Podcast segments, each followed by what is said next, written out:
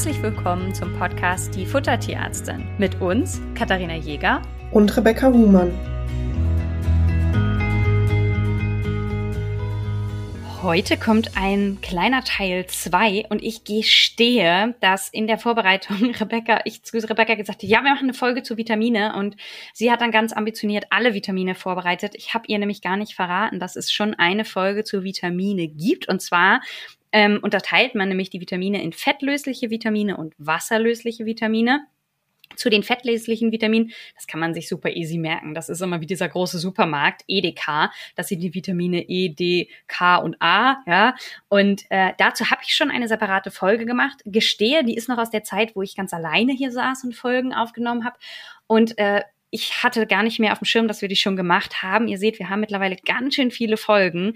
Es gibt trotzdem Leute, die sich alle Folgen anhören. Ich freue mich über jeden von euch und hoffe, dass ihr auch in Zukunft uns weiter begleitet und ihr auch aus der heutigen Folge über die wasserlöslichen Vitamine ganz viel mitnehmen könnt. Rebecca, was ist der Hauptunterschied zwischen den fettlöslichen und den wasserlöslichen Vitaminen? Was fällt dir als erstes immer ein?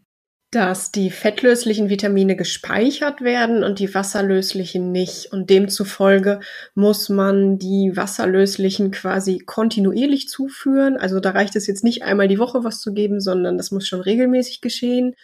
Und man kann sie andersrum aber auch nicht überdosieren, weil ein zu viel ausgeschieden wird. Und das ist bei den fettlöslichen Vitaminen anders. Also ne, da ähm, gibt es einen Speicher im Körper. Demzufolge kann aber auch ein zu viel an fettlöslichen Vitaminen schädlich sein. Genau, und jetzt sind wir schon direkt drin. Dann verraten wir denen vielleicht mal, dass zu den wasserlöslichen die ganze Gruppe der B-Vitamine gehört. Also es gibt nicht ein B-Vitamin, sondern es gibt mehrere B-Vitamine. Die werden wir euch gleich einzeln auch nochmal vorstellen. Und auch das Vitamin C. Und Vitamin C spielt ehrlich gesagt bei uns im Alltag gar nicht so die große Rolle. Und wer von uns schon mal im Rahmen der Beratung so ein Rechnerpapier bekommen hat, da ist Vitamin C gar nicht ausgeschrieben. Also da wird das gar nicht mit überprüft, ob genug in der Nahrung drin ist oder nicht. Ja, du kannst ja mal den Leuten verraten, warum das so ist. Bei Hunden und Katzen ist es so, dass Vitamin C in der Leber selbst gebildet wird. Das heißt, eine Zufuhr über das Futter ist gar nicht zwangsläufig nötig, außer wir haben wirklich schwere Lebererkrankungen, wo das Ganze nicht mehr so funktioniert. Mm, Vitamin C im Körper wird als Antioxidant, ich sage immer so ein bisschen salopp, das könnt ihr euch so vorstellen wie so ein Zellschutz, benötigt und es spielt eine Rolle in der Bindegewebebildung aber eben es ist halt hm, keine ähm, Zufuhr über die Nahrung zwangsläufig nötig bei Hunden und bei Katzen. Ähm, ich ich glaube, ich, ich würde dem Leberpatienten noch eine Geschichte ergänzen. Es kann manchmal bei einem großwüchsigen Hund äh, im Wachstum äh, sein, dass Vitamin C nicht schnell genug nachgebildet wird, weil die einfach so eine Wachstumsgeschwindigkeit hinlegen, dass das manchmal Wahnsinn ist. Da kann es sinnvoll sein, Vitamin C zu ergänzen. Und da muss man natürlich sagen, dadurch, dass es zu den wasserlöslichen Vitaminen gehört und nicht überdosiert wird, ist es spricht dann auch nichts dagegen, das zu geben. Und das Spannende ist ähm, mit dem Vitamin C, Ganz viele geben ihren Hunden Hagebuttenschalen mit ins Futter in den Barfrationen. Sehe ich immer wieder in Plänen, wobei es nicht mehr ganz so modern zu sein scheint. Ich habe es weniger gesehen in letzter Zeit. Wie ist es bei dir? Mm, ja, es kommt aber immer schon noch mal vor. Ich meine, es spricht ja auch per se nichts gegen, aber eben Hagebuttelschalen sind ein Lieferant für Vitamin C. Das heißt, das könnt ihr gerne mit ins Futter reinmachen. Das kann nicht schaden, ähm, aber ist auch nicht zwangsläufig nötig. Richtig. Ich sage dann immer zu den Leuten, füttert die Dose, die ihr da habt, noch leer und kauft es dann einfach nicht nach. Ähm, außer natürlich, wir haben einen Leberpatienten, wo wir es ganz gezielt ergänzen wollen. Wir Menschen, ich weiß nicht, ich musste als Kind immer zum Frühstück eine kleine Portion Obst essen. Die wurde mir dann immer hingestellt. Das gab es immer zum Frühstück. Keine Ahnung, da lag da eine Kiwi oder ein Stück Apfel oder so. Ne? Das wird ja dem auch nachgesagt, so, hier, du musst jetzt Obst und Gemüse essen. So, das ist gesund. Damit du nicht krank wirst. Und das war natürlich unter anderem, weil das natürlich gerade die Zitrusfrüchte, die sind sehr Vitamin C haltig, weil wir Menschen, anders als Hund und Katze, Vitamin C ja nicht selber bilden können. Das heißt, ich wurde dazu verdonnert, das zu essen, damit mein Immunsystem genug Vitamin C hat. Ist dir das auch erzählt worden, als du so Kind? Was hat man auch immer gesagt? So, isst jetzt mal hier dein, dein Obst so. Ich habe es tatsächlich freiwillig gegessen, aber ich habe auch immer so ein kleines Döschen bekommen oder abends beim Fernsehen so ein Tellerchen mit liebevoll klein geschnittenem Obst. Liebe Grüße gehen raus an Oma. ähm, genau, und das ist eben was, das erkläre ich auch immer wieder in den Beratungen. Ähm, das Obst und Gemüse für unsere Hunde und Katzen, das ist auch gesund, aber es hat ein bisschen eine andere Funktion als bei uns Menschen. Das heißt, wir brauchen es nicht vornehmlich als Vitamin C-Quelle, sondern eher für die Verdauung. Also da sind ähm, unterschiedliche Ballast- beziehungsweise Faserstoffe drin, die wichtig sind für die Darmflora und die, ja, die Darmtätigkeit sozusagen. Und ähm, vitamintechnisch bietet uns das Obst und Gemüse gar nicht so unfassbar viel mehr. Also es ist mal in grünen Pflanzen noch Folsäure mit drin oder ähm, gerade jetzt so in Möhrengemüse ähm, Beta-Carotin, das ist die Vorstufe von Vitamin A. Die Hunde könnten da theoretisch das Vitamin A rausbilden, Katzen übrigens nicht. Das heißt aber, wenn wir diese Rationen gestalten, ist eben Obst und Gemüse vornehmlich nicht der Vitaminlieferant, sondern eben eher für die Verdauung wichtig.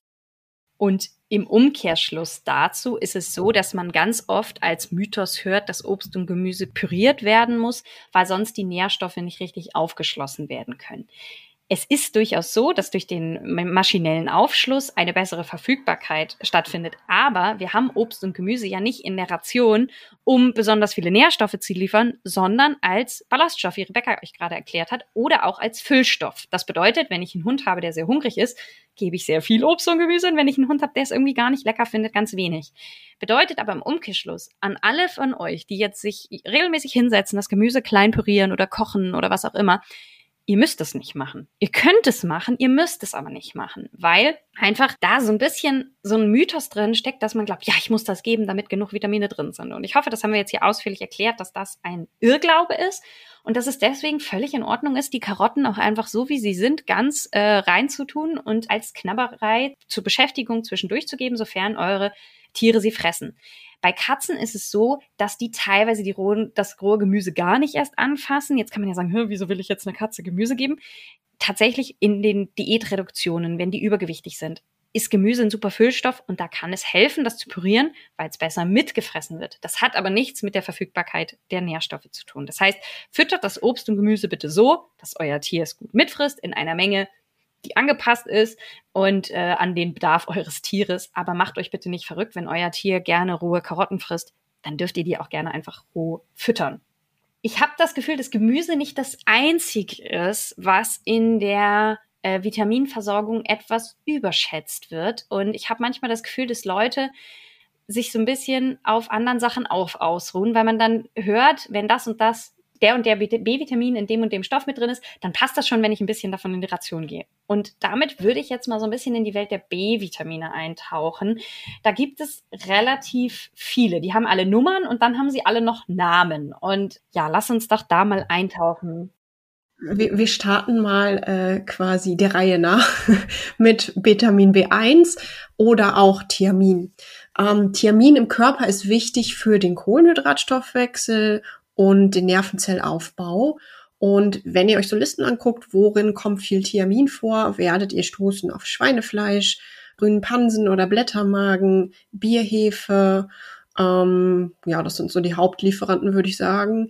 Und was noch ganz wichtig ist, das Thiamin ist hitzeempfindlich. Das heißt, wenn ihr euer B-Komplex irgendwie mit ins Kochen schmeißt, äh, wo das Futter noch heiß ist, kann es euch kaputt gehen. Oder ähm, wenn ihr zu viel rohen Fisch gibt, da hatten wir auch schon mal was drüber erzählt in der Fischfolge. Haben wir eine Fischfolge? Das habe ich, hab ich mich auch gerade gefragt. Warte mal, ich guck mal ganz kurz. Ihr seht, also wir sind mittlerweile bei über 100 Folgen. Das ist Wahnsinn. Wir haben in letzter Zeit ähm, mehrere Folgen immer rausgebracht und machen das auch total gerne für euch. Aber es ist dann, man neigt dazu, ähm, dass man natürlich die Klassiker. Du, Rebecca, ich finde online keine Fischfolge. Wir müssen mal eine Fischfolge machen. Lass uns das mal auf die Liste mitnehmen. Also ihr kriegt eine Fischfolge in der Zukunft. Da werden wir noch mal intensiv äh, in der Fischfolge ähm, drauf eingehen. Ich verrate nur so viel. Manche rohe Fische enthalten einen Stoff, der heißt Thiaminase. Das ist ein Enzym, ähm, was dieses Thiamin abbaut. Und deswegen kann es sein, wenn ihr sehr viel rohen Fisch füttert, ähm, dass ihr einen Vitamin B1-Mangel dadurch hervorruft. Genau, und ich finde, also äh, du hast ja eben aufgezählt, dass B1 auch in Pansen und Blättermagen mit drin ist. Und ich habe manchmal das Gefühl, dass bei BAF-Rationen sich so ein bisschen darauf ausgeruht wird, ja, ich habe ja Innereien, also habe ich auch genug B-Vitamine. Rechnerisch sieht es bei mir in der Realität leider oft anders aus. Also da muss ich ehrlich sagen, dass teilweise die B-Vitamine, natürlich ist in Pansenblättermagen ein bisschen B1 mit drin, das ist ganz nett, aber es ist halt manchmal nicht ausreichend. Und Insofern halte ich es sinnvoll, da auch seine Ration so zu ergänzen, dass ich eine Ergänzung habe mit B-Vitamin, denn wir haben euch vorhin verraten, überdosieren könnt ihr es nicht unbedingt, ja. Also das heißt, da kann es durchaus sinnvoll sein, einen B-Komplex nochmal zu ergänzen. Aber wir haben es euch auch verraten, es reicht nicht einmal im Monat eine Kapsel dazu zu schmeißen, weil es eben nicht gespeichert werden kann. Das heißt, wenn ihr euch dafür entscheidet, dann muss das regelmäßig ergänzt werden. Das heißt, Thiamin ist so das erste und ähm, genau, dann wäre so die Frage, was ist denn B2? Sie sind ja netterweise dummeriert, dass man da sich so ein bisschen orientieren kann. B2 ist das Rivoflavin. Da sei nur so viel zu gesagt, das wird auch für bestimmte Stoffwechselprozesse äh, benötigt. Ich kam mir ein bisschen in meinen Biochemiekurs zurückversetzt vor bei der Vorbereitung, weil irgendwie diese B-Vitamine in alle möglichen äh, Stoffwechselprozesse und Reaktionen und so weiter mit ähm, ja mit reinspielen und äh, das fand ich im Biochemieunterricht schon immer anstrengend nachzuvollziehen. Deswegen möchten wir euch heute im Podcast damit nicht ähm, belästigen sozusagen. Auch das Riboflavin kommt vor in Pansenblättermagen, aber auch in Hefe, also Bierhefe, Leber, Lunge und auch in Milchprodukten. Genau, so viel dazu ganz kurz zu dem Thema mit den Biochemie-Sachen. Ihr müsst euch überlegen, wir haben die ersten vier Semester, also in der Vorklinik haben wir so Fächer wie Physiologie, Biochemie. Und dann hat man regelmäßig so Biochemie-Testate und eins, ich glaube, wir hatten Vitamine eins und zwei, ich weiß nicht, wie es bei euch in Gießen war, aber wir mussten tatsächlich diese ganzen Vitamine alle zeichnen können. Mhm. Also völlig absurd. Und ihr müsst euch überlegen, das sind hoch chemisch komplexe ähm, Strukturen. Und wer Tiermedizin studiert, studiert das jetzt nicht unbedingt, weil er irgendwelche chemischen Formeln malen will. Das heißt, so richtig beliebt war es nicht als Fach. Ich gebe es zu. Ich wollte gerade sagen, das war, glaube ich, eines der unbeliebtesten Fächer. Und genau, da gab es auch so ein Praktikum. Also sagen wir mal so, das ist auch was, was man gelernt hat und danach relativ schnell wieder verdrängt hat. Aber ich weiß auch, wie ich mit so Kärtchen rumgelaufen bin mit allen möglichen Molekülformeln, wo ich außer Glucose, glaube ich, keine mehr von kann heute. Aber irgendwann sind einem in der Klinik ja die B-Vitamine dann auch wieder begegnet. Und ich habe jetzt gerade überlegt, ich müsste tatsächlich überlegen, ich habe von so einer Vorlesung so ein Bild im Kopf von einem Schaf, das nur noch in die Luft gucken kann. Das war doch auch wegen des B-Vitaminmangels, oder? Also, oder habe ich es mir jetzt Kennst du das, dass du manchmal so teammedischöne Sachen, Sachen hast und dann kommt so, du erinnerst dich noch an die Folie so ein bisschen, wie sie aussah, aber der Rest fehlt dir so, weil du einfach so in deinem Fachwissen Futter bist, dass diese ganzen, also erst recht, wenn es dann Schafkrankheiten sind, da bin ich total rein, aber da müsste es doch diese Sternguckerkrankheit ist doch. Genau, Sternguckerkrankheit mit Thiaminmangel. Genau, okay, ich hätte es tatsächlich auch mit Vitamin B1 in Verbindung gebracht. Ihr seht also, dass, also da ist es quasi so, dass die so Probleme kriegen in, im Nacken und die dann immer in die Luft gucken. Das heißt auch so ein B-Vitaminmangel, ne, wenn man so sagt, ja, die kann man nicht überdosieren. Ich finde, das klingt immer so ein ganz bisschen, als würde man die nicht ernst nehmen, wenn man so, oh ja, passt schon. Nee, also auch Vitamin B-Mängel können massive Probleme hervorrufen.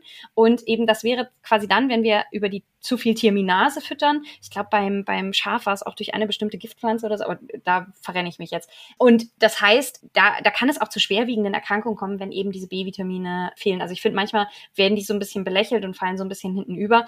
Und gerade bei Vitamin B2, um da mal die Brücke wieder zurückzuschlagen, wo wir gerade waren, Du hast ja eben ähm, vorgelesen, dass das auch in Hefe ist. Das heißt, in vielen BAF-Rationen findet man zum Beispiel Bierhefe extra mit drin, um da B-Vitamine zu ergänzen ich hab's in vielen Rationen ist es trotzdem zu wenig drin. Also in ganz, ganz vielen BAF-Rationen finde ich immer wieder, dass gerade B1 und B12 zu knapp sind.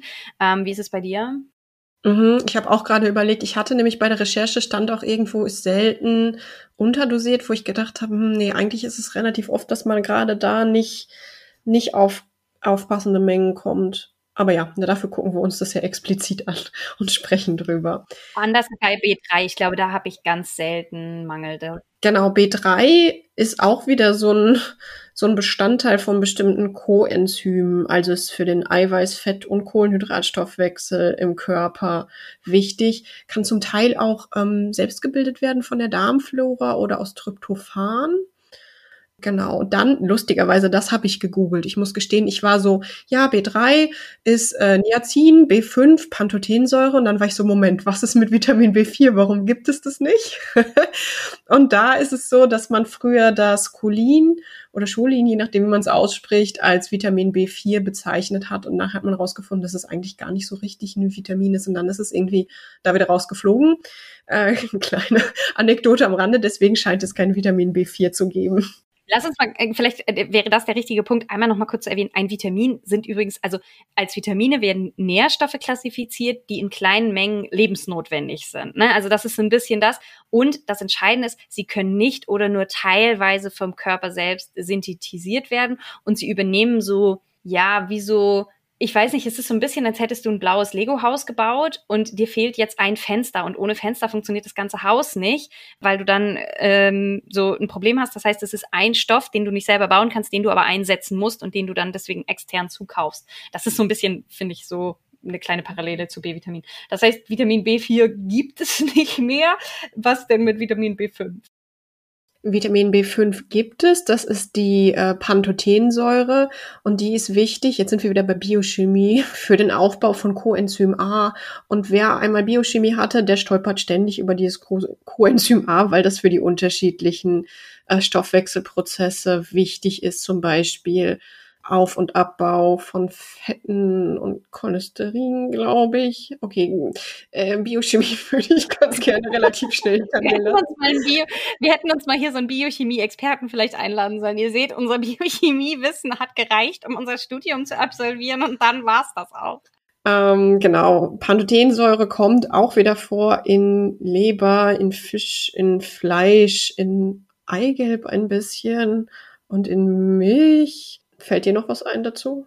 Ich wollte nur sagen, nicht, dass ihr jetzt denkt, Rebecca weiß das nicht, wo es drin ist, aber es ist halt immer so, ich finde es immer bei dem B-Vitamin echt so schwierig, weil natürlich ist da ein bisschen was drin, aber nur weil ein bisschen was drin ist, steht es halt nicht im Verhältnis zu dem, was das Tier an Bedarf hat. Und wenn wir uns jetzt hinstellen und sagen, ja, das ist in Milch drin, dann denkt man, ja, ich gebe einfach zwei Löffel Milch und dann passt es schon. Und das finde ich einfach so im Großen und Ganzen ganz bisschen schwierig, gerade wenn man natürlich hier jetzt keine exakten Dosierungen mitgeben kann.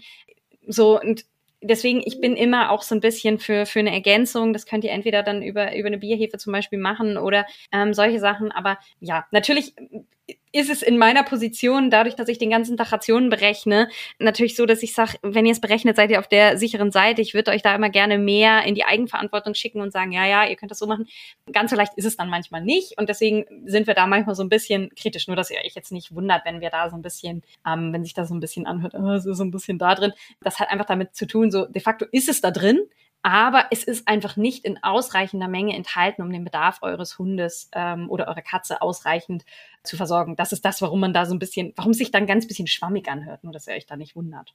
Genau, also äh, es kommt dann immer drauf an, auch ne, was, wie viel enthält. Also man kann schon auch den, den Vitamin B5-Bedarf mit den Einzelzutaten decken, aber man muss dann schon gucken, dass man die entsprechenden Zutaten in passender Menge in der passenden Situation gibt. Vielleicht das nochmal auf den Punkt gebracht, oder? Genau, und wenn wir halt sowas ansprechen, dann machen wir das nicht, um euch zu ärgern oder um zu sagen, ihr müsst alle eine Beratung machen. Es ist einfach, das Problem ist, Rebecca und ich überprüfen jeden Tag und regelmäßig BAF-Rationen. Und das BAF-Konzept ihr habt das schon in den letzten Folgen so ein bisschen, also in den BAF-Folgen und so ein bisschen gehört, widerspricht so ein bisschen dem, was wir als Rohfleischration machen. Dazu stehen wir auch, dass wir da so ein bisschen anders sind. Die BAFer ruhen sich gerne darauf aus, dass sie sagen, öh, die Bedarfszahlen zählen aber nicht für uns, weil wir eine bessere Bioverfügbarkeit haben. Und das stimmt so leider einfach nicht. Das heißt, Bedarfszahlen sind Bedarfszahlen und an die müssen wir uns auch mit den frische Rationen halten. Und das heißt, wir haben da einfach sehr regelmäßig Rationen, die nicht ausreichend sind. Und das fällt eben gerade bei diesen B-Vitaminen immer wieder auf. Und das ist einer der Gründe, warum wir da halt eben so kritisch drauf gucken, weil bei den meisten Fertigprodukten, also bei den meisten Fertig-BAF-Menüs oder bei den meisten Fertig-BAF-Plänen im Internet oder auch bei anderen BAF-Plänen ist es einfach so, dass das B-Vitamin-Thema immer wieder etwas ist, was uns auf die Füße fällt und was immer wieder auffällt als eins, das nicht ausreichend enthalten ist. Und deswegen sind wir da so kritisch. Wir machen das ja nicht, weil wir irgendwen ärgern wollen, sondern einfach, weil da immer wieder Fehler auftauchen, die ehrlich gesagt relativ leicht vermeidbar sind, wenn ich halt eben die B-Vitamine adäquat ergänze, zum Beispiel durch ein geeignetes Mineralpulver. Ja, das heißt, es muss ja nicht kompliziert sein und das ist es, was mich dann manchmal so ein ganz bisschen stört, weil ich ja schöne Rationen machen kann Und äh, deswegen reiten wir da so ein bisschen drauf rum. Nicht, dass ihr euch da wundert. Genau. Und Barfen- oder Rohfleischration oder fleischreiche Ration war auch die passende Überleitung für Vitamin B6. Das ist das Pyridoxin. Und das ist wichtig für den Eiweißstoffwechsel. Das heißt, wenn viel Fleisch im Futter ist, besteht auch ein hoher Vitamin B6-Bedarf, einfach um das Eiweiß zu verstoffwechseln.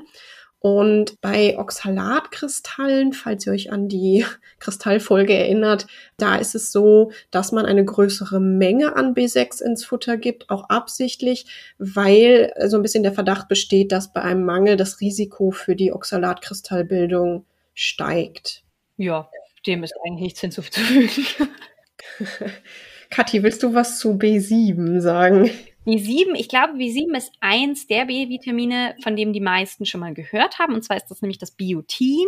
Und Biotin wird immer in Verbindung gebracht mit dem Haut- und Fellgesundheit, was auch völlig richtig ist, denn das hat einen, ähm, ja, einen wichtigen Bestandteil. Und die meisten nutzen im Fellwechsel kurweise zum Beispiel eine Bierhefe, weil nämlich das Biotin in Bierhefe sehr viel enthalten ist. Und, äh, das, und das ist auch einer der Gründe, warum ihr in vielen Haut- und Fellprodukten und so weiter die Bierhefe auch immer mit bekommt.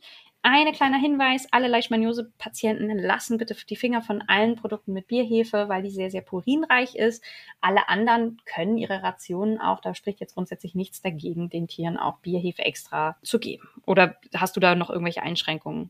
Nee, genau. Ich hätte jetzt hier noch erzählt, dass es ähnlich wie bei der Thiaminase beim Fisch, beim rohen Fisch so ist, dass das rohe Eiweiß Avidin enthält. Das Avidin kann Biotin binden und dadurch ist es eben nicht verfügbar aus der Nahrung. Das heißt, wer extrem viel rohes Eiweiß füttert, kann theoretisch dadurch einen Biotinmangel im Körper des Hundes oder der Katze hervorrufen. Die Eierfolge, anders als die Fischfolge, da kann ich dir jetzt ganz sicher sagen, die gibt es schon. Immerhin.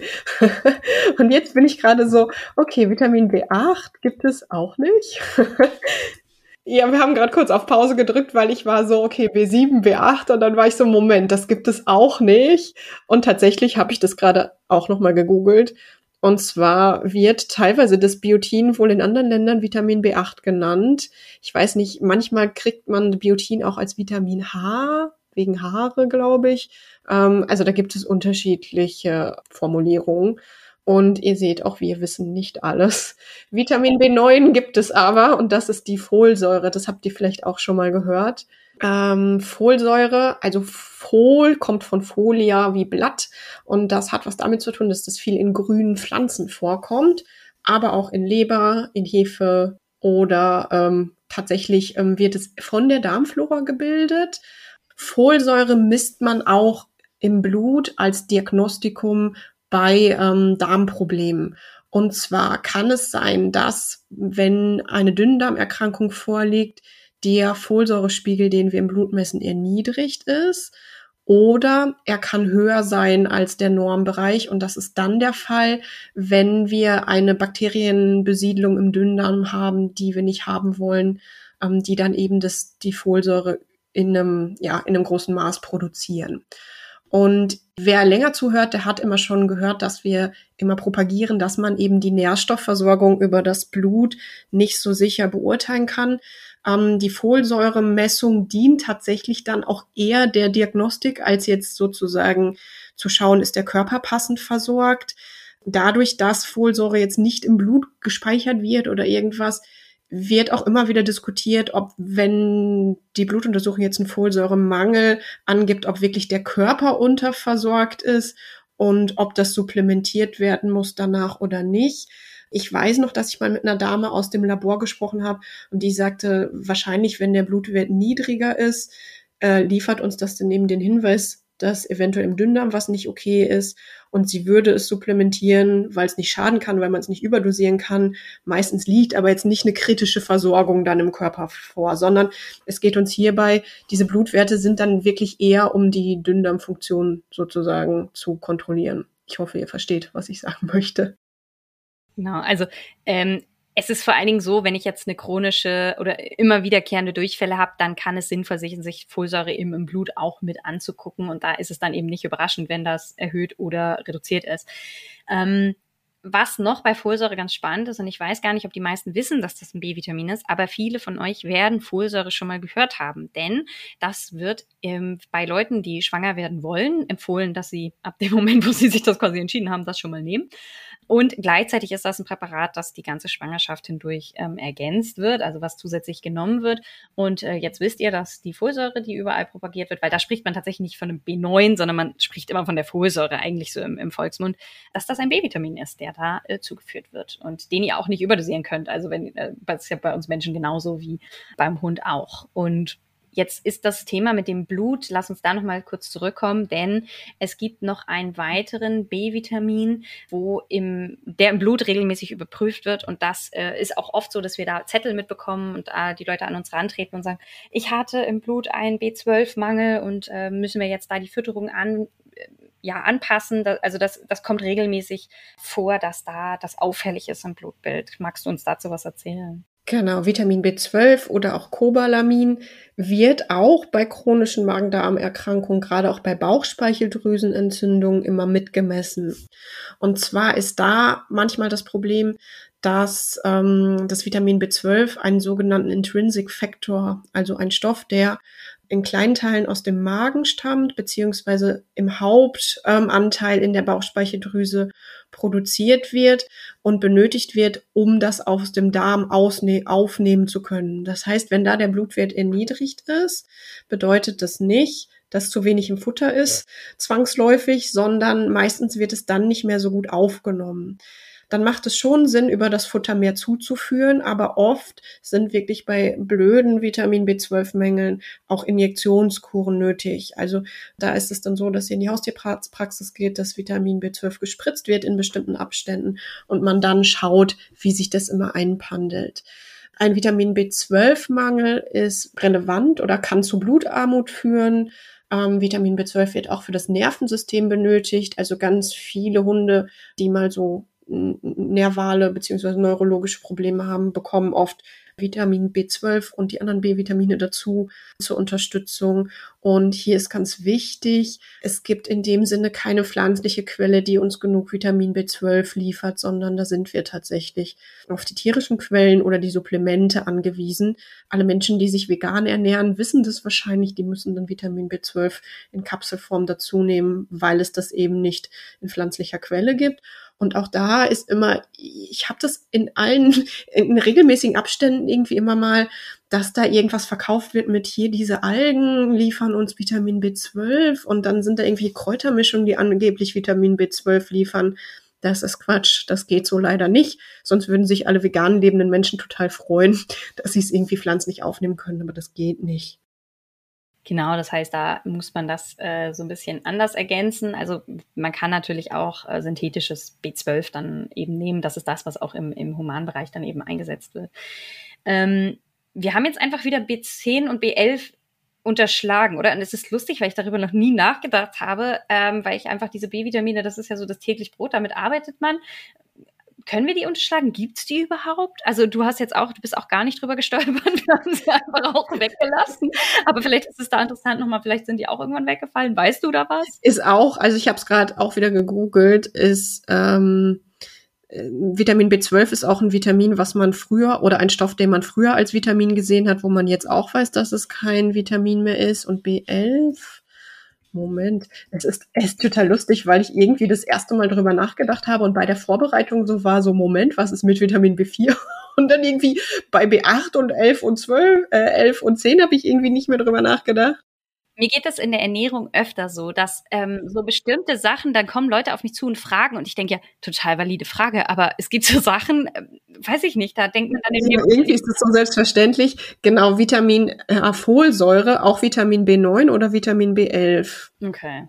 Hat eine Doppelzahl bekommen. Also wichtig sind für uns B1, B2, B3, B5, 6, 7, 9 und 12.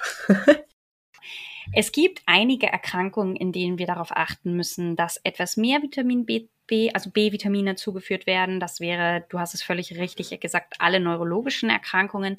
aber auch die Nierenpatienten. Da achtet man drauf, dass die, der B-Vitaminbedarf ums zwei- bis dreifache mindestens gedeckt wird. Das heißt, man hat auch in Nierenfuttern etwas mehr B-Vitamine drin, weil die teilweise natürlich mehr pinkeln und dadurch auch mehr Verluste haben. Fällt dir noch, also oder gibst du es noch prophylaktisch bei anderen Erkrankungen? Ja, ich gebe es ja bei Bauchspeicheldrüsenentzündung das Vitamin B12 höher dosiert oder auch bei anderen Magen-Darm-Problemen mal. Dann macht es Sinn, auch bei den Leberpatienten etwas mehr zu geben und Vitamin B6 bei den Calciumoxalaten. Genau. Ne, also so, das heißt, wenn ihr jetzt ähm, eine Ration habt. Ihr könnt den B-Vitamine noch zusätzlich geben, sollte aber zum Beispiel jetzt die Mineralfutter bei uns im Shop, die haben alle B-Vitamine immer mit drin. Die habe ich da alle mit reingemacht. Aus dem Grunde, weil ich gesagt habe, na ja, ich kann sie nicht überdosieren, sollte also in eurer Basisration schon genug drin sein, ist das schön. Wir haben dann halt ein bisschen mehr. Das ist völlig in Ordnung und legitim. Ähm, mir war es einfach wichtig, ein Komplettpaket zu haben, so dass es halt für alle irgendwo passt, als ich die Rezeptur da geschrieben habe. Ja, und insofern werdet ihr die alle da drin finden. Und ähm, so ist es natürlich auch in anderen Mineralfuttern. Schaut also mal drauf. Ähm, jetzt haben wir euch natürlich so eine lange Liste gemacht. Das kann man sich natürlich so schnell gar nicht merken. Das heißt, wir werden natürlich diese Liste auch euch zur Verfügung stellen in Form von Instagram-Posts, so dass ihr das nochmal schriftlich seht, weil gerade so mit den Zahlen und den ganzen Namen und äh, ich glaube, da kommt man dann doch relativ schnell durcheinander. Ähm, das stellen wir euch natürlich äh, zur Verfügung, gar keine Frage. Genau, ich hoffe, ihr habt etwas gelernt. Wir haben heute auch was gelernt über die fehlenden B-Zahlen. Und ja, ich hoffe, ihr konntet ein bisschen was mitnehmen. Bis dahin. Bis dann.